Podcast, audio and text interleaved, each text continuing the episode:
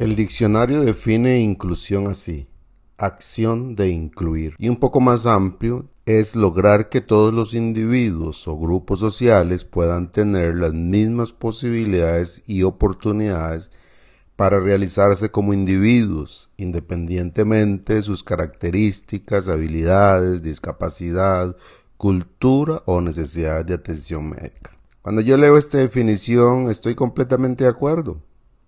Por eso digo que el cristianismo es inclusivo, porque no puede ser diferente, ya que Jesús nuestro modelo lo fue.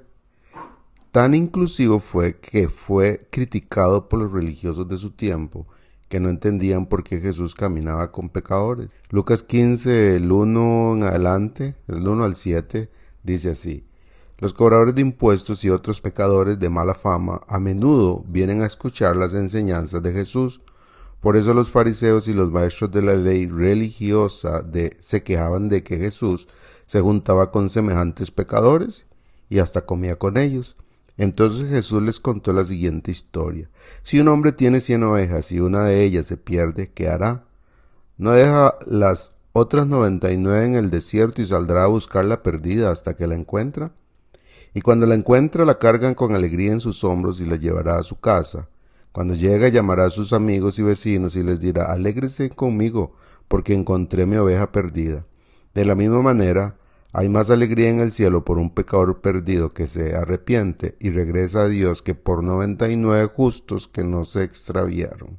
Jesús en realidad usa la parábola para darle una lección a los, a los religiosos de su tiempo, porque en realidad Jesús fue inclusivo y los cristianos somos inclusivos también porque nuestro Maestro Jesús nos dio un ejemplo. Él no tuvo ningún problema con sentarse a compartir con las personas rechazadas por los religiosos, los pecadores, como decía, decía el texto.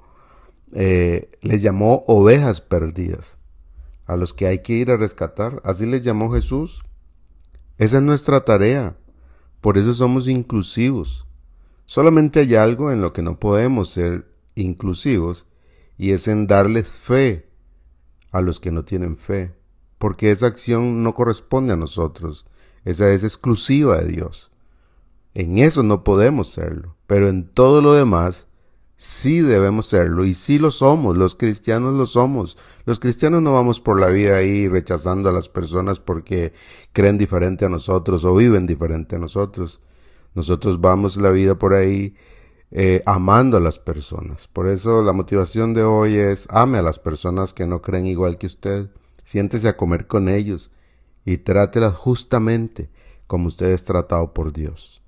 Un abrazo.